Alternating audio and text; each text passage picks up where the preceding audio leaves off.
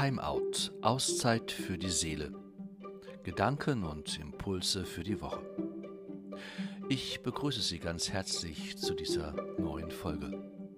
Mein Name ist Thomas Diener.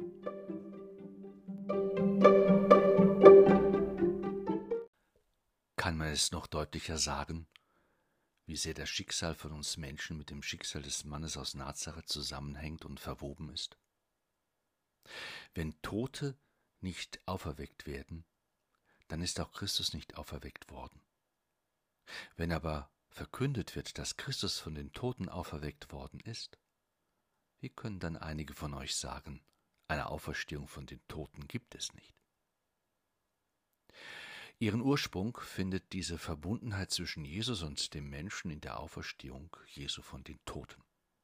Und, zweifelsohne in der Absicht Gottes, dass der Mensch Leben habe, unverstelltes, freies, heiles und erlöstes Leben.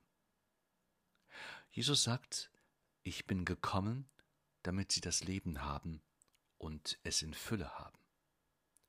Das ist der Dreh- und Angelpunkt für alles Entscheidende und Wesentliche in unserem Leben.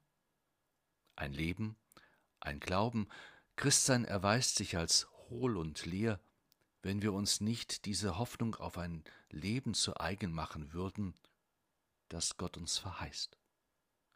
Gerade sie zeichnet uns Christen aus.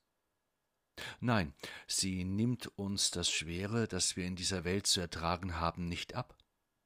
Jedoch macht sie es annehmbarer, weil sie uns eine Perspektive anbietet und unsere Sehnsucht lenkt auf etwas hin, das nicht aus uns selbst kommen kann sondern immer geschenkt bleibt.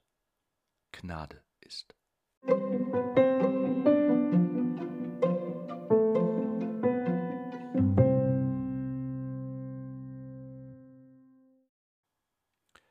Eben davon erzählt die Offenbarung des Johannes. Dann sah ich einen neuen Himmel und eine neue Erde, denn der erste Himmel und die erste Erde sind vergangen. Gott wird alle Tränen von den Augen abwischen. Der Tod wird nicht mehr sein, keine Trauer, keine Klage, keine Mühsal.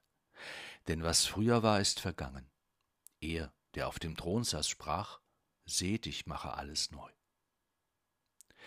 Christliche Hoffnung ist umfassender, ganzheitlicher, weiterweisender, wegweisender über das ganz eigene und auch diese Welt hinaus.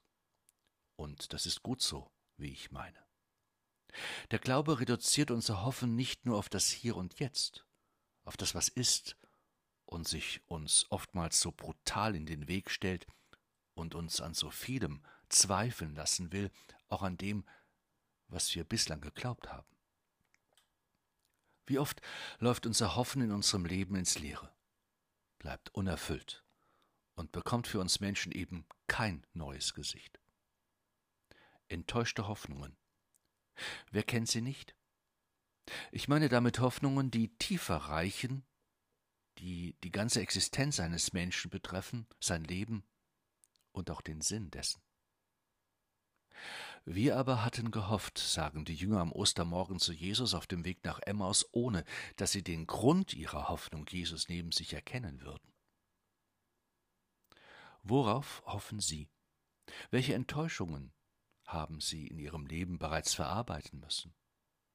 Welche enttäuschten Hoffnungen setzen Ihnen immer noch zu? Manche hoffen auf die längst überfällig gewordene Reform in unserer Kirche, auf eine neue Gestalt von Kirche. Andere haben diese Hoffnung mittlerweile verloren und kehren der Kirche enttäuscht den Rücken zu.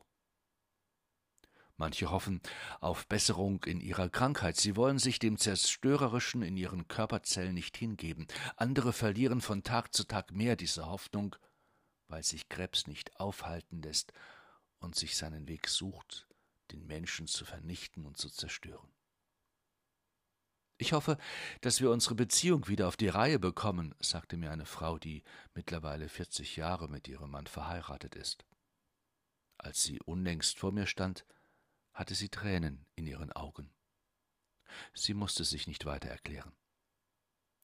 Inmitten dieser Erfahrungen finden für mich die Seligpreisungen Jesu ihren Platz.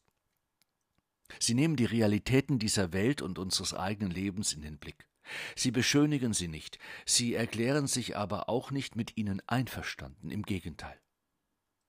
Sie stellen uns Menschen etwas in Aussicht, sie weiten uns den Blick, sie lassen uns mit etwas rechnen, womit wir schon lange nicht mehr gerechnet haben, sie wollen neue Hoffnung in uns wecken.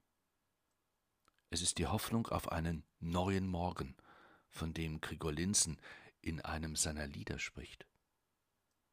Herr, du bist die Hoffnung, wo Leben verdorrt, auf steinigem Grund wachse in mir, sei keimender Same, sei sicherer Ort treib Knospen und blühe in mir. Und ein neuer Morgen bricht auf dieser Erde an, in einem neuen Tag, blühe in mir. Herr, du bist die Güte, wo Liebe zerbricht, in kalter Zeit atme in mir, sei zündender Funke, sei wärmendes Licht, sei Flamme und brenne in mir.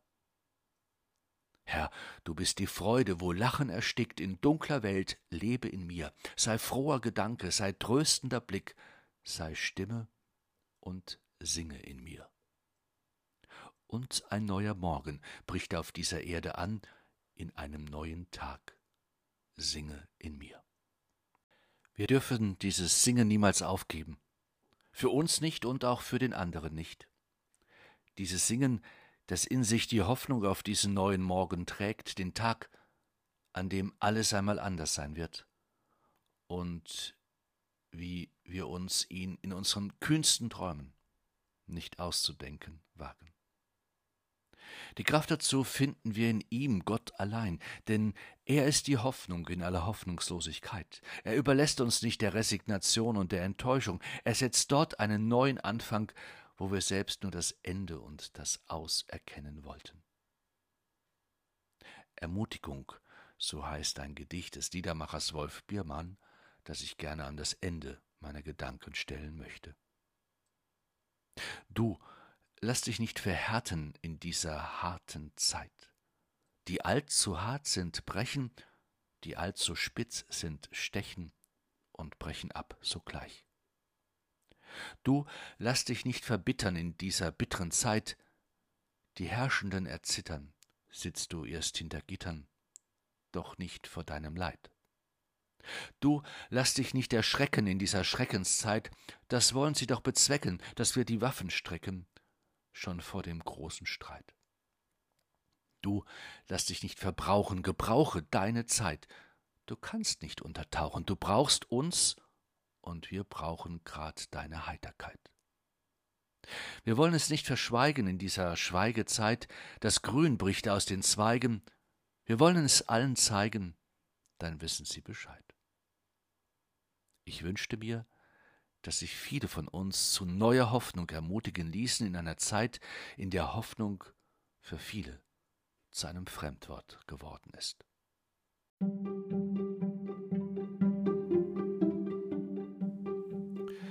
Ich danke Ihnen sehr herzlich für Ihr Interesse und Ihr Zuhören. Ich wünsche Ihnen Hoffnung, Hoffnung und Zuversicht in einer für viele doch hoffnungslosen Zeit. Seien Sie auch beim nächsten Mal wieder mit dabei bei Time Out, Auszeit für die Seele. Herzlichst Ihr Thomas Diener.